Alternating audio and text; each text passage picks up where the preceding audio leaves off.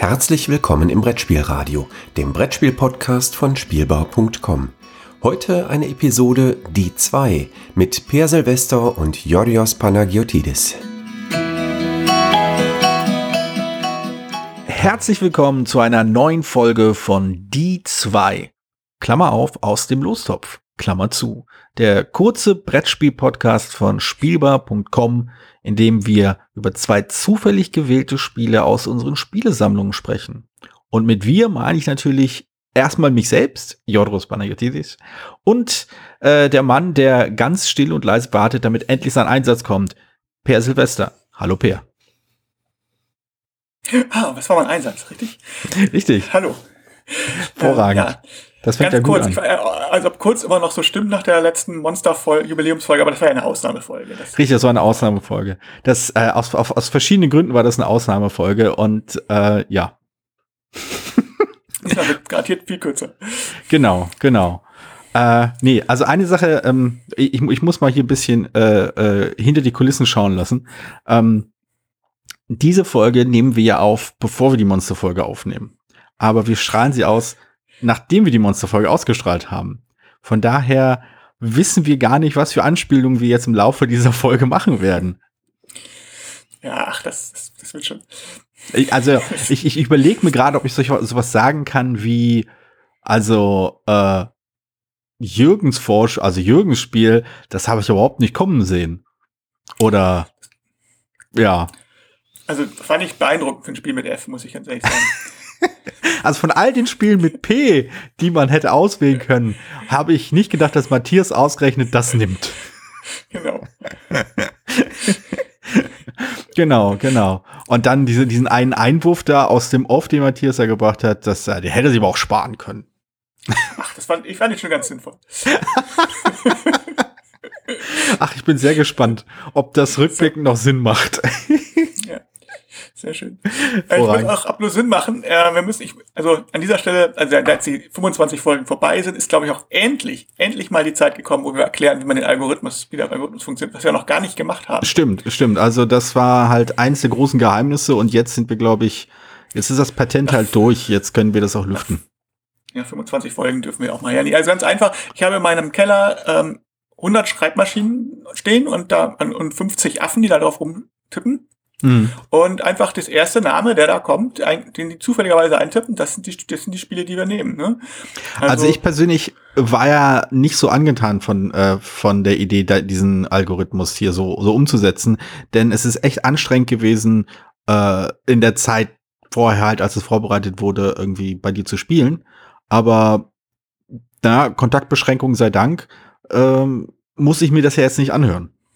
Genau, und es hat ja auch gut geklappt. Also ich meine, auf Fotosampari in Amagasta wurde schneller getippt als Pitt. Das Eben. hätte man vorher nicht kommen sehen. nee, das hat wirklich niemand kommen sehen. Okay, und was haben denn so die Affen diesmal äh, aus deinem Schrank gerissen? Also Ja. metaphorisch Also, gesehen. Ich, ich hole mal ein bisschen aus. Ne? Also ich mag ja meinen mein Podcast wie meinen Wein, ne? sehr süffig. So. Und Oh, du magst dieses Wort, oder? Ein, einmal, Grüße, einmal, Grüße an die Schweiz an dieser Stelle. genau, einmal genannt und immer nur, ach, wir sind übrigens süffig. Hast du schon gehört? Wir sind süffig. Genau.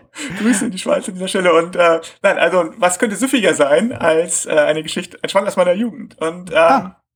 Gut, ich, ich gehe mal was zu trinken holen. Genau, ja. Also, äh, als ich angefangen mit Rollenspielen, da wurde ich auch einge eingewiesen äh, in den Rollenspielladen, den es damals in Hamburg gab. Und es gab eigentlich nur einen. Äh, da hieß äh, Fantasy und Science Fiction. Aber zumindest unser, äh, unser Rollenspielrunde hieß er einfach nur nach dem Besitzer Log. Ich weiß gar nicht, wie der Besitzer mit Vornamen hieß, aber mit Nachnamen hieß er halt Log. Und das war, als ich zum ersten Mal da kam, das war wie Wunderland. Also so Rollenspiele vorher nie gesehen, also ich wusste, dass es die gibt. Ich habe den bei meinen Freunden gespielt, natürlich, aber ich habe die nie im Laden gesehen. Und Mhm. auch andere Spiele, so wie Illuminati und so, also ganz, ganz Freak-Spiele. Und es war echt ganz toll. Und ich habe eine lange Liste geschrieben mit Sachen, die ich mir wünsche. Und ähm, es war, war echt, echt ziemlich gut. Und ich kon konnte mein, der Laden äh, war nicht nur ein Laden, sondern er war halt auch, hat auch einen Verlag gehabt. Also er hieß erst Citadel Verlag. Hm, Ähm, ja. Halt viele Miniaturenspiele gemacht, aber halt auch andere Sachen. Und später wurde er umbenannt in Laurin Verlag. Mhm, mhm, klar. Und, Den kenne ja sogar äh, ich noch. Ja, genau. Er hat also mindestens einmal zum Spiel des Jahres nominiert worden, mit Dampfrost unter der Laurin-Ausgabe. Die Schmidt-Spielausgabe hat ja das, das den Titel gewonnen, aber er war in der Laurin nominiert. Mhm. Und ähm, die haben auch den, den große Rollenspieltreffen aus äh, Start hieß das damals, ähm, ausgerufen, wo man regelmäßig war, also der wirklich ein riesiger Rollenspieltreffen. Und ähm, der ist dann irgendwann von Queen Games, also Queen's Raum hieß es damals noch, der haben den Laden dann übernommen nach dem. Und während bei den Gesprächen zwischen äh, Rajiv Gupta, also von Queen's Rom Games und ähm, den Herrn Log, dessen Vorname ich nicht weiß, hm. kamen wohl einige äh, Unregelmäßigkeiten, wie das so schön heißt, in der Finanzplan, in der, in der Buchhaltung zu trage. Und es, es endete jedenfalls damit, dass der Herr Log sich in Südamerika absetzen musste und äh, unter, äh, wieder untergetaucht. Und ich oh, glaube, er ist auch nicht wieder aufgetaucht. Also eine kleine. Echt? Wow. Und das, das, ich, also ich kannte die Geschichte vorher nicht. Ich wusste nicht, dass sie äh, am Ende so eine Wendung nimmt. Ich dachte, jetzt kommt sowas wie, ja, und dann haben wir uns mal zum Kaffee getroffen und da hat er mir dieses Spiel gezeigt. So, nee, nicht ganz. Super. Also, wow. Äh, zufälligerweise auch wohnt die Tochter oder wohnte die Tochter tatsächlich drei Häuser weiter von meinen, von meinen Eltern. Das ist aber auch ganz lustig. Okay. Ähm, ja, aber ja, es ist eine echte Räuberpistole so. Aber hallo. Ich weiß, ich weiß nicht, ob er mittlerweile wieder aufgetaucht ist. Also ich weiß auch nicht genau, wie es daraus geworden ist. Ich meine, irgendwann ist er auch verjährt. Aber und was jetzt nun genau war, ob das Steuergeschichten waren, weiß ich auch nicht. Aber es sind wohl Finanz, Finanzsachen waren da aufgetaucht. Mhm. Naja, und eins von diesen Spielen aus dem Citadel Verlag habe ich, konnte ich, äh, also hat meine, konnte ich meine Mutter überreden, dass sie es mein Vater schenkt. ah, okay. Und äh, weil mein Vater ist großer Asimov-Fan. Ja. Und äh, das Spiel, was ich, ist, ist, ist gesagt, Asimovs Sternenhändler. Okay. Und er hat das, er hat das dann auch nie gespielt, äh, aber ich halt. Das, das ist also auch schon ganz gut drauf, andere so also dazu bringen, dass sie die Spiele kaufen, die ich mir wünsche. Und ähm, ich muss sagen, es ist ein Spiel, es ist erschienen, ich muss es mal, äh, in Deutsch auf äh, 1988. Mhm. Und ich, es ist, also um nochmal Bezug zu nehmen auf eure Themafolge. Das Spiel ist nicht gut gealtert. In keiner Hinsicht. also. Wow. Also thematisch ist es halt, also, also es ist halt eigentlich ganz schick also es ist normales Pick-up-Deliver, da komme ich gleich noch ein bisschen zu, aber es ist halt ähm, eigentlich so wie Munchkin lebt es halt auch so vom Material so ein bisschen, dass die dass alles Anspielungen sind. Ne? Also okay, so ja, ja. die die äh, so die die ganzen Planeten drin vorkommen sind entweder Science Fiction so ein bisschen wie Klonk im Weltall.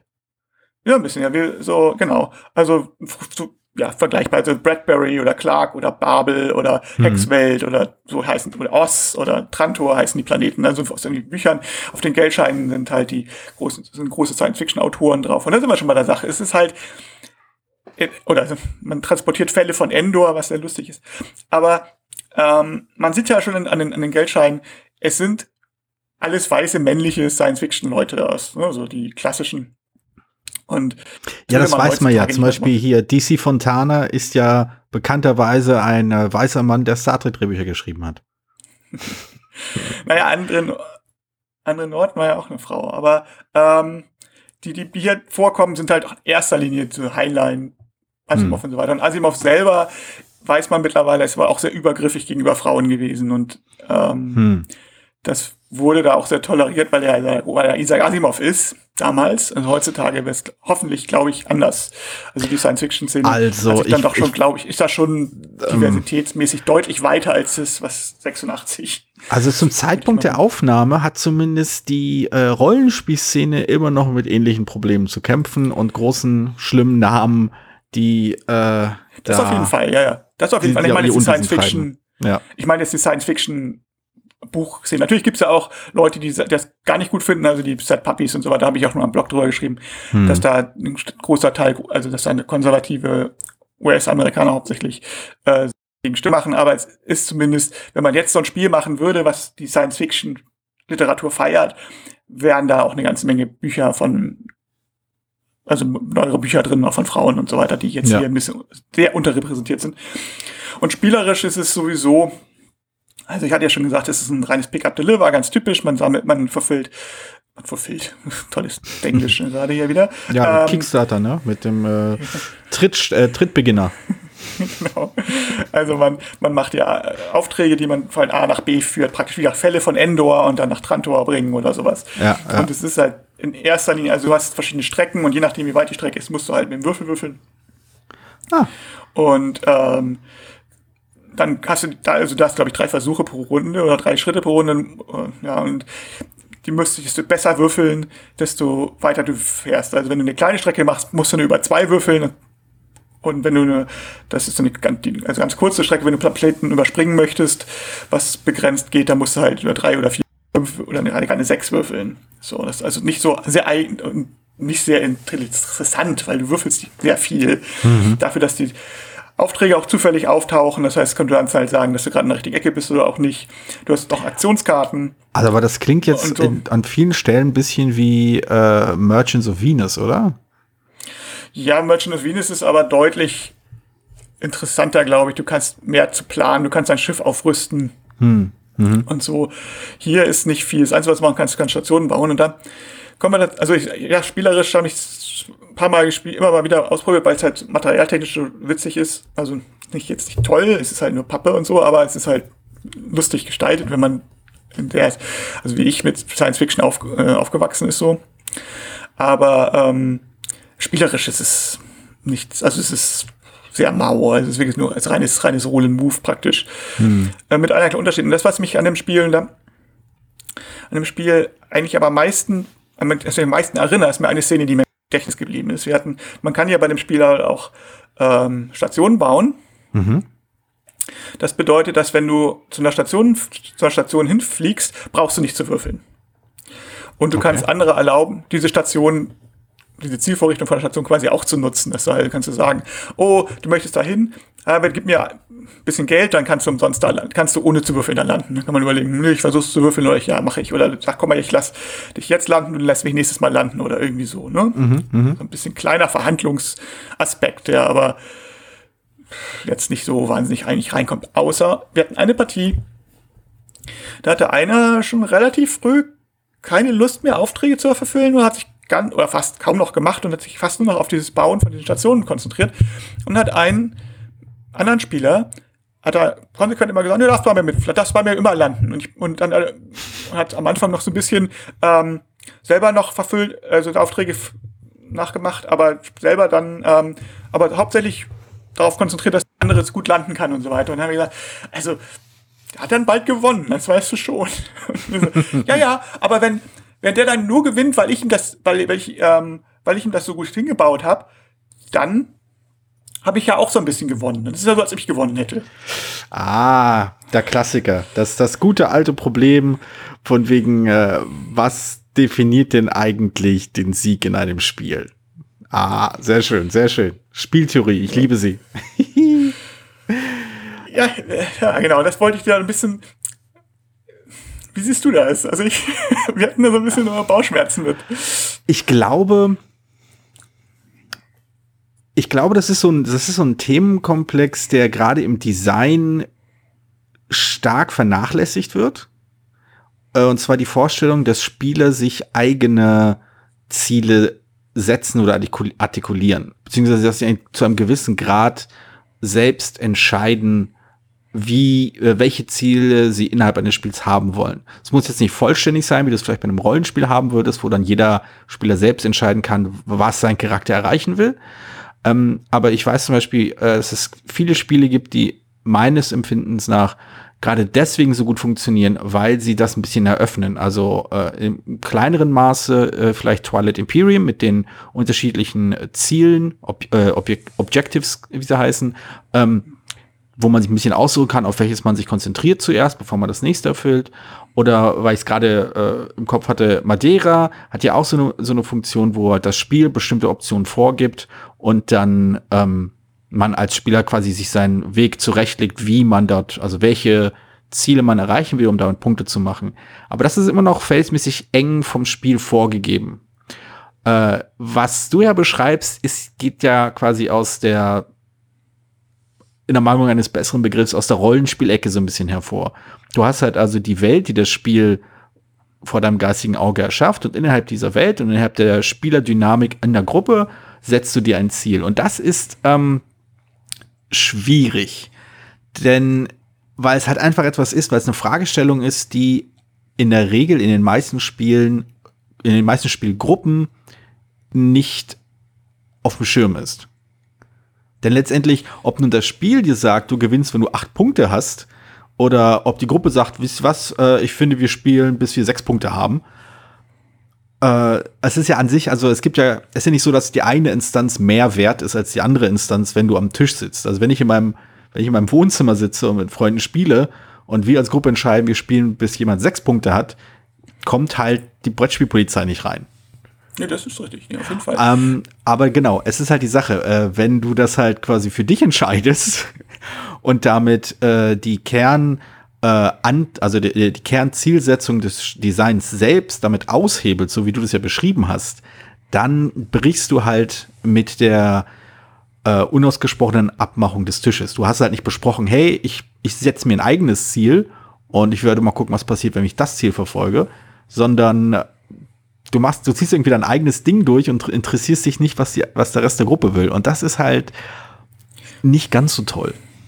Genau, das ich, genau bin ich deiner Meinung. Als hätte ich auch lange überlegt, oder ist das jetzt eine, naja, hm, er setzt sein, wie du sagst, setzt sein eigenes Ziel und das ist ja eigentlich auch oft okay. Aber hier in diesem, also ich habe eigentlich nichts gegen, wenn man, wenn man sagt, okay, ich versuche jetzt einfach mal das und das Ziel zu erreichen.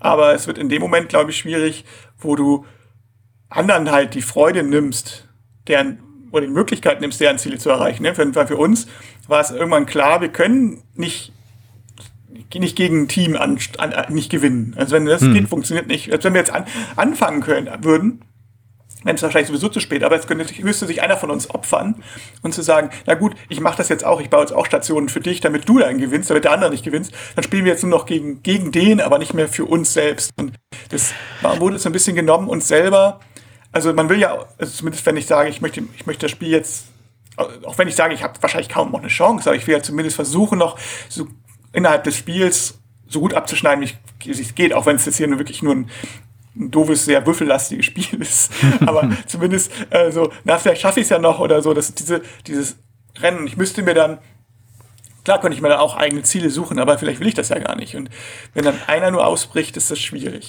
Genau, also ich denke, äh, innerhalb eines solchen Spiels, oder auch gar nicht mehr in diesem, sondern auch in Spielen generell, ähm, sind halt Zielsetzungen dahingehend sehr wichtig, weil sie eine Art äh, Rahmen vorgeben, nachdem wir halt die, die, die Wertigkeit einzelner äh, Leistungen beurteilen können. Also wenn, äh, wenn das Spiel sagt, hier, du musst, was ich, zehn Siegpunkte erreichen, äh, und die Siegpunkte kannst du äh, auf diese Arten und Weisen erreichen, dann weißt du halt, welche, da kannst du halt sagen, okay, das ist eine gute Aktion, das ist eine schlechte Aktion, das ist eine kluge Aktion, das ist eine nicht so zielführende Aktion. Das ist halt irgend, also die Ziele sind es letztendlich, die dem Ganzen irgendwie eine, einen Wert zuschreiben können. Sie sind halt der Kontext, mit dem irgend, mit dem halt das Spiel als solches in irgendeiner Form Sinn macht. Also indem du sagen kannst, okay, ich kann jetzt unterscheiden zwischen einem etwas Gutem, etwas Schlechtem, etwas Positivem, etwas Negativem. Denn wenn du das halt rausnimmst, wenn du das Ziel quasi dir wegdenkst und einfach ein Spiel spielst, in dem es kein Ziel gibt, dann ist, also wie willst du denn entscheiden, welche, welche Aktion sinnvoller ist als die andere? Ist es sinnvoller, dass ich irgendwie mit meinem, mit meinem Raumschiff, was ich zu dem Planeten fliege? Warum? Also, was, was ändert sich dadurch? Dadurch hast du halt dann, das ist ja auch ein Unterschied zwischen Spiel und Spielzeug irgendwo. Ne? Bei Spielzeug kann ich das so machen. Dann kann ich sagen, wenn ich jetzt, eine Welt, wenn ich jetzt ein Raumschiff habe und eine Weltraumkarte, wo ich das Raumschiff hin und her schiebe, dann kann ich meine eigenen Ziele setzen, dann kann ich was so machen, wie ich es möchte. Ah, so weit würde ich gar nicht gehen, aber ich, ich weiß, was du meinst. Also ich, also ich, ich, ich würde nicht sagen, ich glaube, da, ich sehe da noch so, so, feine Unterschiede, aber ich weiß schon, was du meinst. Dass wenn du halt das Ziel rausnimmst, ähm, wenn du dir dann quasi als mit einem Spielzeug eigene Ziele setzt, was du ja letztendlich auch wieder machst. Ich meine, ich möchte ja. jetzt quasi mir ausdenken, was passiert. Also möchte ich natürlich das machen, was ich noch nicht kenne. Also ich würde nicht zum Beispiel, wenn ich, äh, also das merke ich ja bei meinen Kindern, äh, wenn die mit etwas spielen, dann wollen sie halt immer was Neues haben. Sie wollen nicht immer mit dem, was weiß ich, mit dem Pferd das Gleiche tun. An die gleichen Leute. Sie spielen natürlich, sie, sie variieren das immer. Es sind schon immer die gleichen Figuren, weil sie, wir haben auch eine begrenzte Anzahl an Spielsachen im Haus. Aber ähm, sie spielen schon mit den gleichen Figuren, aber diese Figuren erleben halt immer was anderes. Das ist, also sie haben nicht immer exakt das gleiche äh, äh, das gleiche Treffen, die gleiche Unterhaltung. Und so Ja, ist, klar, ja. ist es halt, glaube ich, halt auch äh, in dem Fall. Also du willst, also deswegen, deswegen finde ich es halt schwierig, das gleich äh, in Richtung Spielzeug zu setzen. Denn ähm, auch da, also es ist, also ich verstehe, was du meinst. Also diese völlig willkürliche raubt dem Spiel ein klein wenig seine, seine Substanz. Also wenn alles gleichwertig ist, wenn nichts ein Ziel verfolgt oder wenn es kein Ziel gibt, das man verfolgen kann, dann ist halt alles gleich sinnbefreit. Das, das hast du eine Ansatzsammlung von Regeln und selbst da kann man dann immer noch fragen, warum, Genau. warum sind dann die, bleiben die anderen Regeln denn noch? Dann könnte man die genauso ändern und dann Zum Beispiel, genau, genau. Alles, alles dreht sich um dieses Ziel, von wegen dieser, oder ich, ich beschreibe das immer bei Spielen immer gerne als die Herausforderung. Also das, was dich davon hindert, einfach zu sagen, ich habe gewonnen. Oder ich habe jetzt, äh, ja, ich habe gewonnen. Von wegen, ich habe 40 Siegpunkte. Der Grund, was sich halt daran hindert zu sagen, nee, ich habe jetzt einfach 10 Siegpunkte, ist halt zu sagen, nee, wir haben diese Regeln und diese Regeln sagen, du kannst erst einen Siegpunkt deinen eigenen, wenn du die bestimmte, die bestimmte äh, Aktion vorher gemacht hast, bestimmte Handlungen durchgeführt hast. Und äh, deswegen sind halt diese Ziele halt so wichtig. Und ja, und das meinte ich halt, wenn halt, äh, wenn ein Spieler halt entscheidet, der die Ziele, die die ganze Gruppe implizit akzeptiert hat und als relevant akzeptiert hat, äh, zu ignorieren und seine eigenen Ziele zu setzen, dann bricht man halt äh, mit dem, haha, Moment, mit dem magischen Kreis, mit dem magischen Zirkel, mit diesem kleinen, mit dem, mit dem gedanklichen Konstrukt, das dem Spiel einen Sinn verleiht. Gut. Dann würde ich sagen, sieht Entschuldige, denn ich wollte jetzt nicht- Wie, wie sieht denn dein Zirkel aus? Nein, das ist in Ordnung. War- hast ja gut gesagt. Ich glaube, da gab es nicht mehr zu hinzuzufügen. Deswegen, Ich fühle mich, Ähm. ich fühl mich so schlecht, wenn ich immer so, in, äh, so ins äh, Labern komme und dann äh, mir dann einfällt, ist ach ja, ja- es gibt ja noch andere Leute. nein, nein, ist, ist völlig in Ordnung.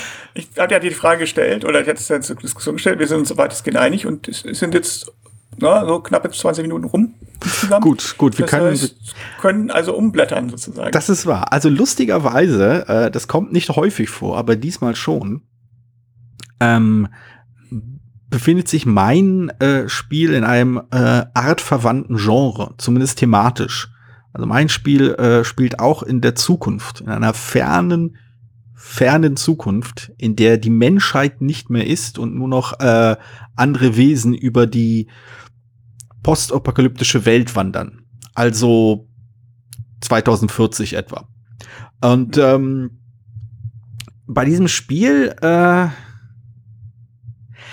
das ist so ein Spiel, das, äh, wenn man halt, wenn man halt so äh, griesgrämig, zynisch unterwegs ist in dem Hobby, ähm, würde man sagen, es ist so ein ist abstraktes ja schon.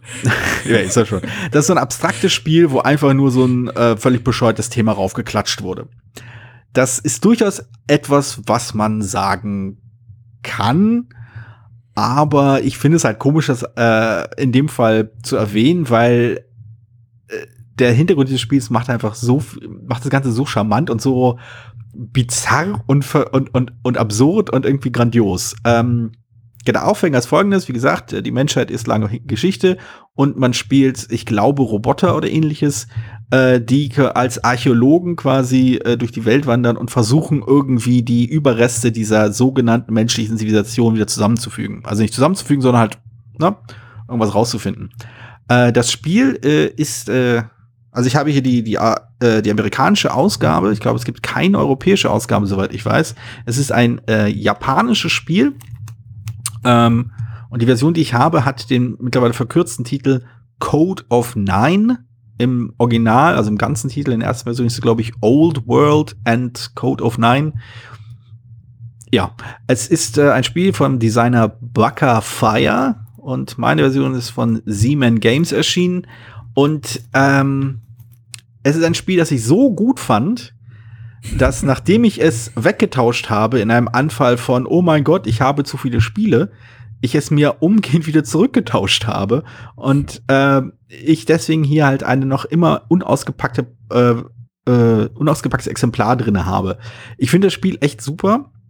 Äh, es ist ein es ist so, es ist ein Spiel, das ein klein wenig zwischen den Stühlen sitzt. Es, es kommt wie ein, äh, na, es kommt wie ein Deduktionsspiel daher und Deduktion spielt einen groß, einen wichtigen Teil des Spiels, aber worum es eigentlich geht, ist halt eben äh, Blöffen und äh, sich in andere Leute hineindenken und quasi Doppelbluffs durchziehen. Ähm, während man versucht, und das ist nämlich der Deduktionsteil und noch eine Verbindung zu, zu dem Gespräch, das wir gerade hatten, bei diesem Spiel weiß man nicht, wofür man am Ende des Spiels Punkte bekommt. Es gibt äh, pro Spieler, man kann zu dritt oder zu viert spielen, äh, es gibt immer acht äh, ähm, Karten am Ende des Spiels, die, äh, die aktiv sind, die die Siegbedingungen bzw. die Siegpunktberechnung in irgendeiner Form verändern. Und man kennt von diesen äh, maximal acht Karten äh, erstmal nur zwei, und zwar die eigenen. Äh, das heißt, bis zu sechs Karten kennt man nicht. Da weiß man nicht, wie sie die Siegbedingungen verändern werden. Man weiß nicht, wovon muss ich am meisten haben, um Punkte zu bekommen, wovon darf ich nicht am wenigsten haben. Denn der Punkt, den diese Variablen und zum Teil unbekannten Siegbedingungen so grandios machen, ist, dass es eben Siegbedingungen, also dass diese Karten auch sowas sagen können wie der Spieler, der die geringste Anzahl äh, einer bestimmten Ressource hat, ist sofort disqualifiziert und kann das Spiel nicht mehr gewinnen. Und ähm, und das, das spaltet im Großen und Ganzen die die Spieler, die dieses Spiel äh, erleben durften, in zwei Lager. Äh, das eine Lager, da, zu dem ich mich äh, zähle, ist total begeistert davon. Lacht sich halt kaputt, findet das super witzig. Äh, das andere Lager, und da gibt's diese lustige Geschichte, ähm, die mir jemand erzählt hat, der dieses Spiel auf auf der, auf der Spiel selbst gespielt hat, als, es, als das Spiel erschienen ist. Das wäre wohl ich, das kann ich. Ja, dann erzähl du das, bitte. Ich. Ja, ja. Wie das ist. Ähm, ich habe es leider nur einmal gespielt. Ich hatte es auf der damals auf der Spielmesse. Ähm, hatte ich vorher auch drüber gelesen und dachte, oh, das klingt ja interessant, das klingt ungewöhnlich, dass dann die Spiele auf dich immer so ziele. Und hatte mich dann, es war glaube ich ein Samstag, es war, eine, es war ein Jahr, wo ich nicht lange auf der Messe sein konnte wegen Schule hm. und so. Und na, ich hatte, war dann froh, irgendwann mal einen Platz gekriegt zu haben, da bei, bei den Z-Man Games.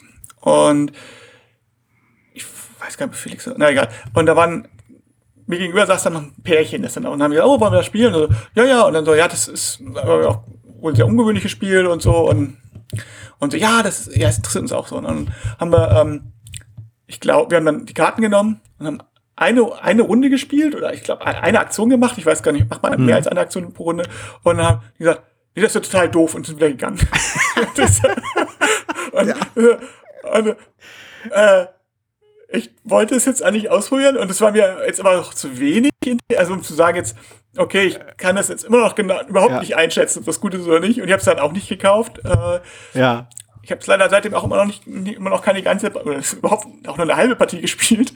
Ähm, also ich, es ist halt zu schwer, also man ist halt einfach ein Spiel, wo man wirklich überhaupt nicht einschätzen kann von den Regeln, ob mir das gefällt oder nicht, weil ich einerseits das Ungewöhnliche schätze, mhm. aber wenn ich halt, ich kann halt, ja, und es gibt so schöne Spiele wie die, die, wo man halt abschätzen muss, wie viel muss ich wissen, um abschätzen können, ob ich zu gewinnen kann. Wenn das dann das funktio gut funktioniert, gefällt mir das bestimmt gut. Und wenn ich das aber das Gefühl habe, das ist total willkürlich, dann wird es mir eher nicht gefallen. Also das kann ich halt, also, dazu müsste es aber mal spielen. Aber ja. wenn du es ja hast, ist ja eine ganz gute Gelegenheit. Ah, das ich glaube, wir wollten es auch schon mal bei den Spielen, sind aber irgendwie nicht dazu gekommen. Das ist schade. Also ich mag es wirklich sehr. Es ist halt echt super unterhaltsam. Es ist halt richtig schön eng.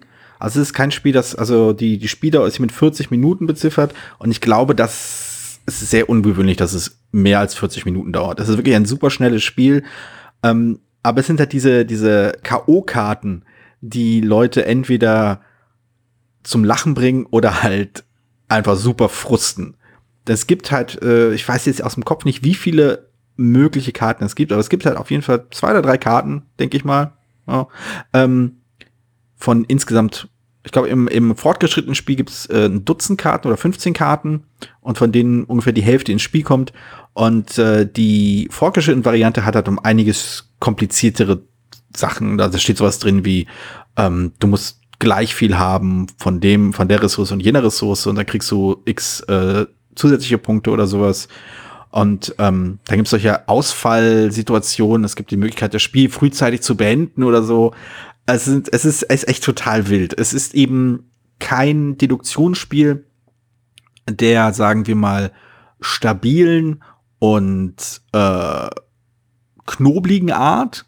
Also es ist nicht so von wegen, dass du halt drei Informationen hast und dann knobelst, knobelst und abwägst und rechnest und dann denkst du, ah, okay, wenn ich jetzt die, also wenn ich jetzt das jetzt mache, dann kriege ich das raus.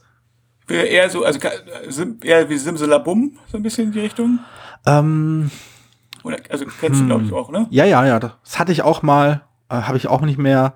Vermisse ich ein wenig, aber auch äh, größtenteils, weil ich mit, mit Spielen wieder mit Kindern spielen will.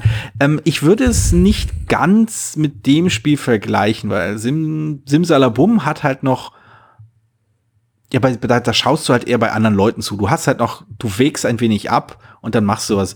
Bei Code of Nine ist es schon eher so, ähm, also die ersten, die ersten ein, zwei Runden, die du da spielst, ist es noch nicht so vorhanden, aber dann spätestens ab der dritten Runde, wenn du es halt nicht in zu, nicht zu weit auseinander gespielt hast, fängt halt dieses wunderschöne Metagaming an.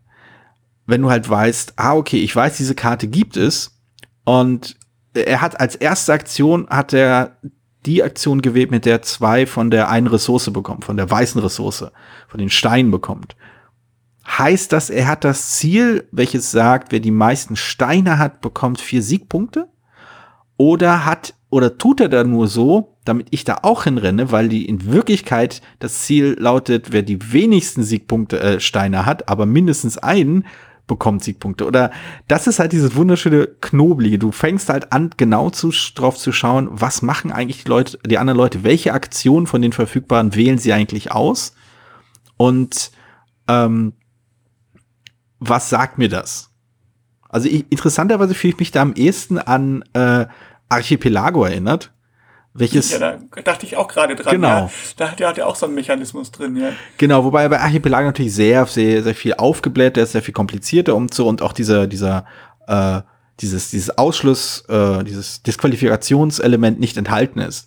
Ähm, bei Code of Nine ist halt so, man, man legt halt seine, ich glaube, es sind, glaube ich, nur zwei oder drei Aktionen, die man jede Runde hat, äh, auf eins der, der, der Felder, macht die Aktion und gut ist und jedes, äh, jedes Feld hat meistens nur Platz für eine Figur, also man kann es meistens oder ein, zweimal machen.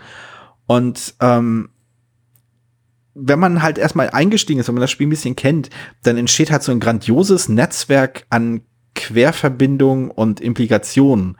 Vor allem, wenn, wenn ich in dieser Runde diese Aktion gemacht habe und in der nächsten Runde die, äh, die, die andere Aktion, dann sagt das was sehr Interessantes darüber aus, was für ein Ziel ich vielleicht habe. Oder vielleicht möchte ich auch nur meine, meine ganzen Aktionen dafür aufwenden, um mir die Ziele anderer Leute anzuschauen. Ähm, um dann genau zu wissen, was ich, was ich machen sollte. Aber das hat dann den Nachteil, dass mir dann die Aktionen fehlen, um eben die Ressourcen zu sammeln, die ich brauche. Und das ist alles, also die Enge, die, die, die Handlungsenge ist halt so, ähm, ist halt diese Art von quasi Aktionskorsett, welches in dem Zusammenhang mir zumindest sehr viel Spaß macht weil ich dann auch wirklich so knabbere, nehme ich diese Aktion, um nachzuschauen, um sicher zu gehen, oder riskiere ich einfach, dass ich jetzt lieber meine Münzen hole, weil ich das Ziel habe, wer die meisten Münzen hat. Aber wenn das auch jemand mitbekommt, dass ich dieses Ziel habe, dann ist das natürlich auch blöd. Oder wenn ich zum Beispiel weiß, dass jemand anders weiß, welches Ziel ich habe, aber alles drauf ansetzt, seine Münzen loszuwerden, hat er vielleicht das Ziel, weiß er vielleicht, dass der Spieler mit den meisten Münzen disqualifiziert wird. Das, das sind so total witzige Gedankenspiele, die dann losgetreten werden. Und das Aber es sind halt auch grandios. interessante Entscheidungen, auch wenn die Ja. natürlich die, wenn du die Entscheidungen jetzt auch mehr so aus ja, Abwägen machst, aber obwohl ja, keine wirkliche jetzt ich sag, du hast, es gibt da keine, keine, keine richtige Antwort oder so. Das ist tatsächlich, äh, riskiere ich das oder nicht, oder Genau. ich mir die Information. Aber das macht es interessant. Um nochmal hier auf Sternenler kurz zurückzukommen. Da hast du halt solche Entscheidungen nicht. Du weißt, du guckst, wirst die Aufträge nehmen, die bei dir in der Nähe sind. Und da ist die Entscheidung eher, na nehme ich jetzt, versuche ich ich gehe jetzt die drei kleinen Schritte, weil da muss ich nicht so schwer würfeln, oder einfach riskiere ich den großen Würfelwurf zu machen. Aber das ist halt keine interessante Entscheidung. Das ist ja, Ja. weil die, du weißt, die Auswirkung hängt nur an einem Würfel und auch nur an einem sechsseitigen Würfel. Also die sind auch nicht mal so wie bei Formula.de oder so, wo du sagst, das ist Risikomanagement. Hier ist das Risiko, riskiere ich jetzt dreimal hintereinander ähm, keine Eins zu würfeln oder aber und oder li- lieber einmal oder dreimal hintereinander jetzt kein, keine Fünf zu würfeln. Wenn ich, wenn, ich das, wenn ich das Letztere schaffe, wenn ich einmal eine Fünf würfel, bin ich da jetzt schon am Ziel und sonst, und sonst bin ich ein sonst hänge ich irgendwo zwischendurch. Also das ist halt nicht so eine entscheidende Sache, während hier bei dem, was du das erzählst, klingt das ja deutlich interessanter. Ich meine, damals bei der Partie war halt, wir wussten halt noch nicht, was wir tun sollen. Ja, ja, klar. War mal, genau. wenn man eine Karte, okay, ich brauche diese Sachen, also lege ich diese Karte jetzt dahin. Und die waren das, das ist jetzt halt doof, weil da, da war zu wenig, dem war zu wenig Futter da. Aber es hat mir schon gedacht, dass das, dass das dann mehr auch so ein dass ich mehr steigern, dass man erstmal Informationen sammeln muss. Genau, also das Spiel kommt auch. Dass ich es entwickeln muss, dass du mich genau. von vornherein eine Strategie haben kannst. Richtig, das Spiel kommt auch mit so einer Übersicht aller möglichen Ziele. Und zu, also ich glaube, die erste Runde war bei uns auch damals ziemlich langsam. Und jedes Mal, wenn ich das Spiel neu vorgestellt habe, habe ich halt schon gemerkt, okay, das ist ziemlich langsam, weil äh, jemand macht eine Aktion, dann guckt man sich die möglichen Ziele an, man weiß halt, welche zwei Ziele es nicht sind, und dann hat man halt immer noch ein paar andere, die übrig sind und denkt sich so, hm, okay, das könnte es sein oder das könnte es sein. Also es geht schon, aber du verbringst halt viel Zeit mit dem Nachschauen. Lustigerweise, das mit dem Liste nachschauen erinnert mich an ein anderes Spiel, das so meilenweit weg von Code of Nine ist, aber bei dem mir das auch aufgefallen ist. Und das war, äh, und da fand ich es ein bisschen schwierig, und das war Twilight Struggle. Da hast du halt auch eine, eine Übersicht der Karten, die nach Epochen äh, unterteilt sind. Und innerhalb jeder Epoche, du hast halt den Anfang des Kalten Krieges, Mitte des Kalten Krieges und äh, gegen Ende, späten Kalten Krieg. Und innerhalb der einzelnen Epochen gibt es bestimmte Karten, die eine äh, Auswertung, eine Punkteausschüttung äh, auslösen. Und es ist halt gut zu wissen, welche Karten, welche Auslösung, also welche, welche Regionen quasi ausgelöst werden können. Wenn du das nicht weißt, hast du halt auch keine Ahnung, was du tun sollst, was wichtig ist und was nicht. Und ähm, bei Twilight Struggle ist das, fand ich das ein bisschen viel verlangt, weil es eben ein richtig langes Spiel ist.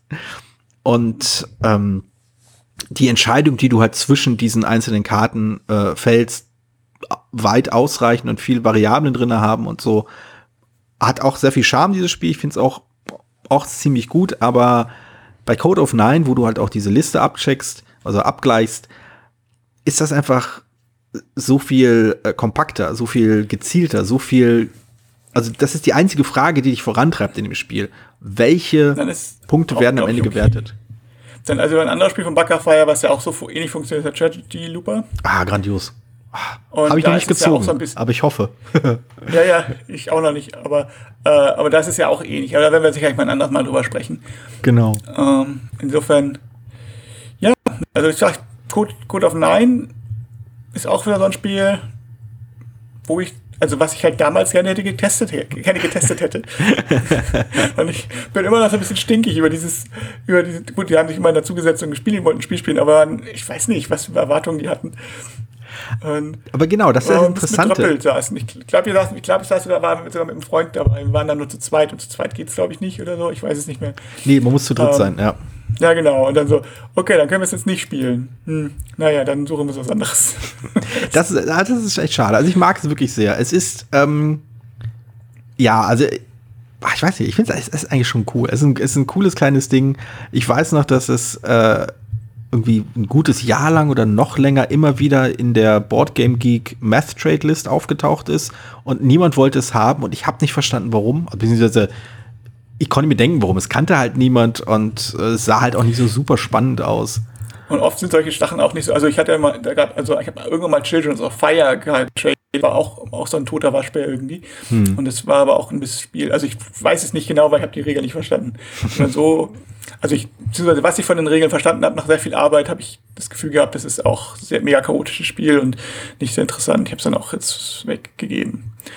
Aber ja, also aber meistens ist meistens ist es nicht von ungefähr, aber manchmal sind halt auch ein paar Spiele, die einfach nur ungewöhnlich sind oder die, wie halt hier Code of Nine anscheinend auch. Ja, das, aber genau. Aber das ist halt dieser spannende, das ist dieser spannende Bogen. Also wie wir vorhin gesprochen haben, dass, äh, dass so ein Ziel eben wichtig ist, äh, spielt halt Code of Nine genau damit. Deine Zielsetzung ist unklar. Sie ist nicht, sie, sie ist nicht äh, quasi frei wählbar also du entscheidest nicht, welche Ziele für dich gelten oder nicht. Äh, aber du kennst die Ziele nicht. Du kennst die Ziele nicht, genau. Du, so ein bisschen du, ähnlich. Ja? Wie heißt das von Dirk Henn? Ähm, Timbuktu. Das ah, ist okay. ein Spiel, was ich unglaublich gerne spiele. Das ist von Dirk Henn, äh, glaube ich. Ja. Und äh, bei Queen Games erschien vor langer Zeit. Und ähm, das ist auch so ein Deduktionsspiel. Da ist das Deduktionselement, glaube ich, noch ein bisschen größer als bei, äh, bei Code of Nine. Mhm. Da ist es aber auch so, dass du halt versuchst rauszufinden, welche Waren sind wie oft und wer hat welche Waren und versuchst halt irgendwie bestimmte Kombinationen rauszukriegen. Okay. Und du weißt am Anfang einer Runde auch immer wenig. Und es gibt auch mal einen Dieb, der zugreift. Ich habe schon lange nicht mehr gespielt. Das liegt bei meinen Eltern, deswegen, weil ich wenn dann, also ich oft bei meinen Eltern spiele, hm. äh, deswegen habe ich lange nicht mehr gespielt. Aber ähm, das ist halt auch so eine schöne Mischung aus Deduktion, aber halt nicht nur Deduktion, sondern halt eben auch so, okay, mh, hm, weiß zwar nicht ganz genau, was mit dieser Ware auf sich hat, aber ich weiß, dass egal was es da noch kommt, ich brauche sie, glaube ich, nicht. Oder ich habe auch mhm. diesen Teil nicht. Oder ich kann mich darauf, diesen Teil kann ich schützen oder so. Ja. Also es ist, es ist auch so, wo man so mit, mit Nichtwissen hantieren muss. Und das ist eigentlich immer reizvoll, mhm. wenn es sich in engen Rahmen bestritt. Also wenn ja. es, ne, das finde ich schon ganz gut. Genau, also ich glaube, was mir halt vor allem in Erinnerung geblieben ist bei Code of Nine, ist, dass äh, es ist eins dieser wenigen Spiele, welch, also welches durchaus davon, also durchaus darauf ausgelegt ist, diese völlig überraschenden Wendungen zu haben.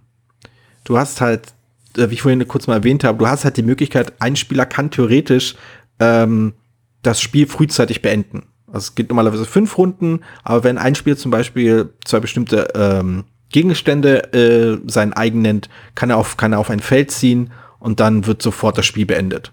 Dann wird sofort ausgewertet. Und was halt natürlich ganz oft total den Schock durch irgendwie durchziehen kann, weil natürlich alle mit fünf Runden geplant haben. Oder eben die Karten, die dann völlig unerwartet den Spieler rausschmeißen, der eh schon, der irgendwie ganz vorne war, weil er gedacht hat, hier, ich habe die Karte, wer am meisten Geld hat, kriegt richtig viel Punkte und dann hat jemand anders die Karte, wer am meisten Geld hat, fliegt raus. Und diese Überraschungsmomente, dieser, dieser, dieser, diese plötzliche, dieses plötzliche Entlarven am Ende des Spiels, Normalerweise kennt man das ja aus Selektionsspielen oder auch aus vielen anderen strategischen Spielen, dass man Punkte zusammenrechnet oder dass man dieses macht oder jenes macht und dass man guckt und dass man Sachen auswertet äh, oder zeigt, hier, ich hatte übrigens äh, die Karte, die wir gebraucht haben, deswegen habe ich gewonnen. Und hier weißt du halt nicht, ob du gewonnen hast. Und das, das, du kannst das halt überhaupt nicht abschätzen. Du kannst halt völlig rausgeschmissen werden. Und das, äh, ach ja, das, das macht Spaß. Das mag ich halt einfach in Spielen, wenn man, wenn man, wenn es einfach Teil des Spiels sein darf, kann und muss, äh, überrascht zu werden. Hm, auf jeden Fall, sehr schön.